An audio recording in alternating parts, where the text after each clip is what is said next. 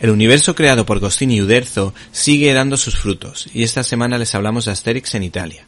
Y es que gracias a la preparación como guionista de Gostini, tanto en Europa como en Estados Unidos, y cómo se rompía la cabeza para contar una historia, y al talento con los lápices de Uderzo a pesar de sus retrasos, podemos disfrutar de las andanzas de Asterix y Obelix, una obra que todavía tiene miles de ventas en todo el mundo.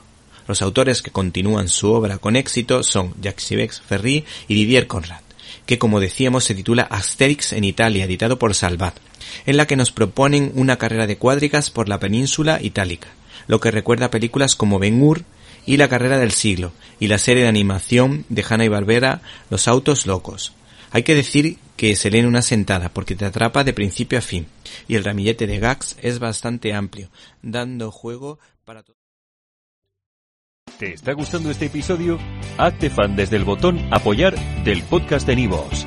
Elige tu aportación y podrás escuchar este y el resto de sus episodios extra. Además, ayudarás a su productor a seguir creando contenido con la misma pasión y dedicación.